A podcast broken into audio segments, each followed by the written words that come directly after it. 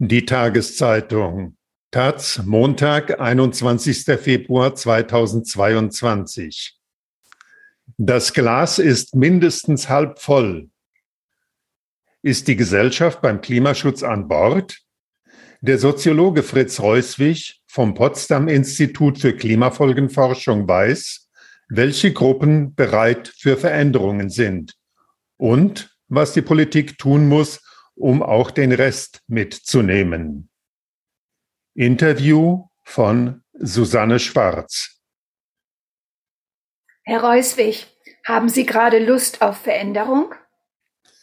Ich würde mal sagen, es ist ambivalent.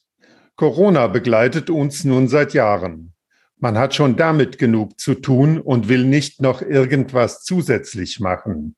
Auf der anderen Seite will man ja unbedingt, dass sich die Situation verändert.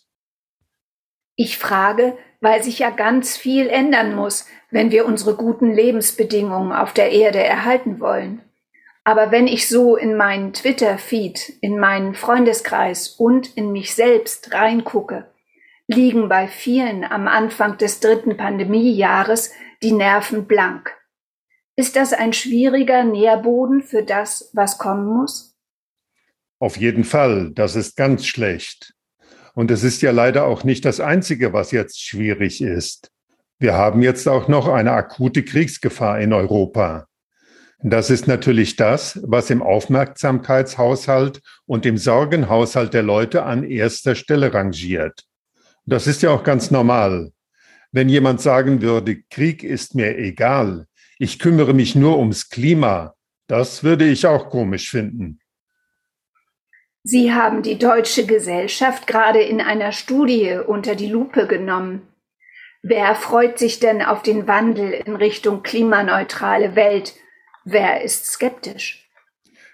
Nehmen wir die neue Milieutypologie des auf Milieuforschung spezialisierten Sinus-Instituts, dann sehen wir, dass sich in der gesellschaftlichen Mitte eine neue Spaltung auftut. Die bezieht sich auch nicht nur auf das Thema Klima. Da gibt es eine neue Ausdifferenzierung, ein neues Milieu, nämlich das sogenannte nostalgisch-bürgerliche Milieu. Es ist defensiv eingestellt, weil es zu viele Zumutungen auf sich zukommen sieht. Man fühlt sich von der Politik generell vernachlässigt und sieht im Klimaschutz mehr und mehr eine Bedrohung des eigenen Status. Die Aussicht auf Verhaltensänderungen geht hier mit Abstiegsängsten einher. Oft werden ja diejenigen gegen Klimaschutz ins Feld geführt, die wenig Geld haben. Wie sieht das bei denen aus? Das ist in erster Linie das sogenannte prekäre Milieu, das von sehr kleinen Einkommen oder Transferleistungen lebt. Deren Argument ist tatsächlich, für uns ist das zu teuer. Natürlich gibt es auch da Menschen, die zum Beispiel versuchen, Bioprodukte bei Aldi zu kaufen. Aber der Großteil ist der Meinung, dass Klimaschutz was für die Reichen ist. Man muss aber auch sagen, das sind die Zwangsklimaschützer unserer Gesellschaft.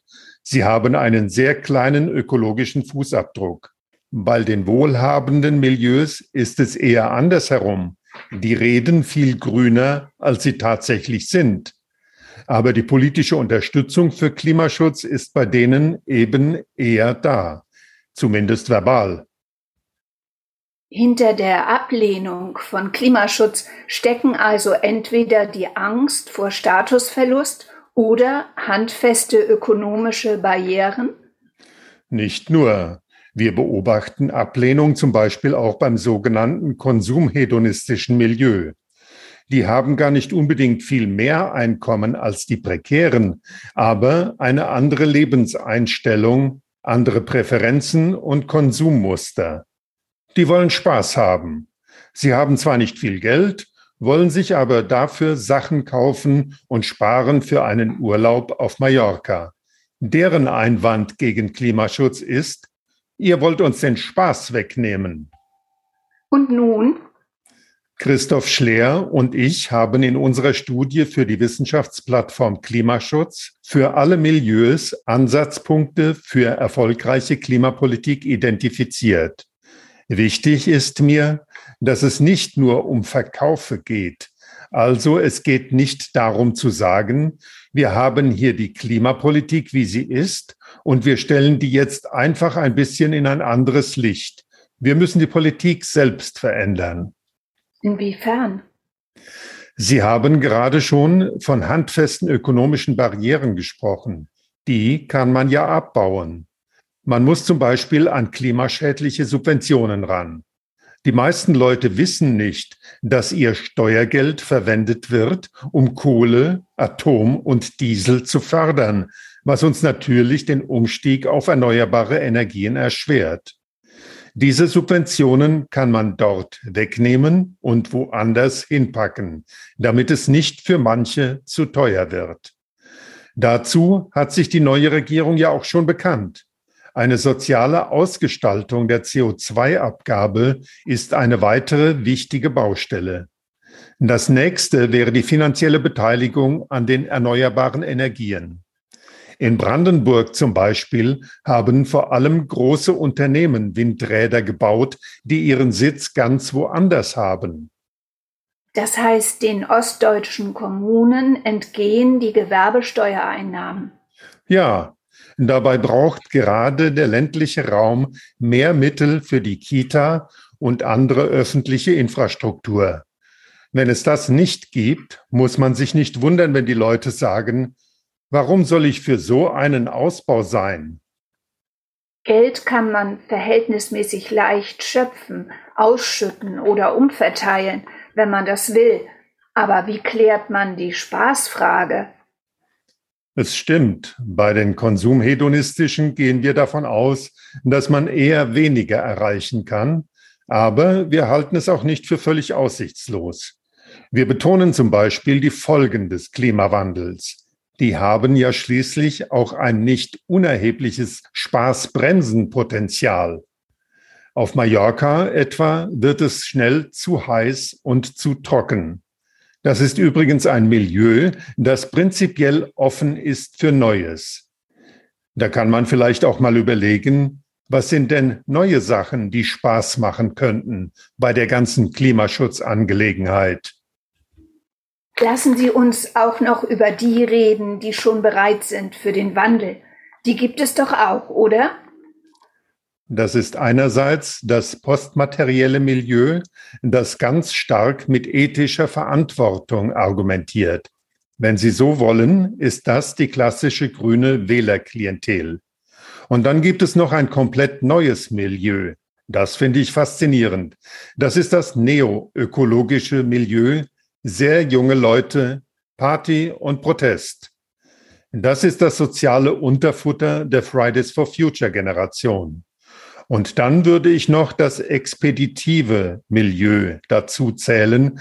Das ist sehr mobil, international stark vernetzt.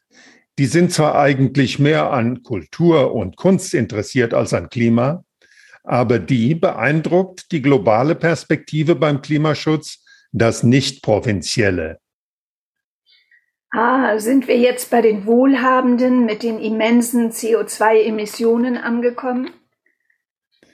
Viele von denen haben einen hohen CO2-Fußabdruck, aber eben auch ein schlechtes Gewissen und jede Menge Geld, etwa für grüne Geldanlagen und kommunale Projekte. Und es sind wichtige Influencer in unserer Gesellschaft. In letzter Zeit engagiert sich die Kulturszene stark für den Klimaschutz. Das halte ich für wichtig. Und wer ist in der Überzahl? Die Genervten oder die Antreibenden? Interessanterweise machen die bremsenden und die unterstützenden Milieus, die ich gerade genannt habe, jeweils etwa 30 Prozent der deutschen Bevölkerung aus. Es hält sich also ungefähr die Waage. Das Gesellschaftsglas ist also mindestens halb voll. Die Politik muss ihm nur die richtigen Töne entlocken. Sorry für das schiefe Bild, aber unsere Studie befasst sich nun mal mit Resonanz. Fritz Reuswig, Jahrgang 1958, ist Soziologe und forscht am Potsdam Institut für Klimafolgenforschung. Seine Schwerpunkte sind Lebensstil und Konsumentwicklung.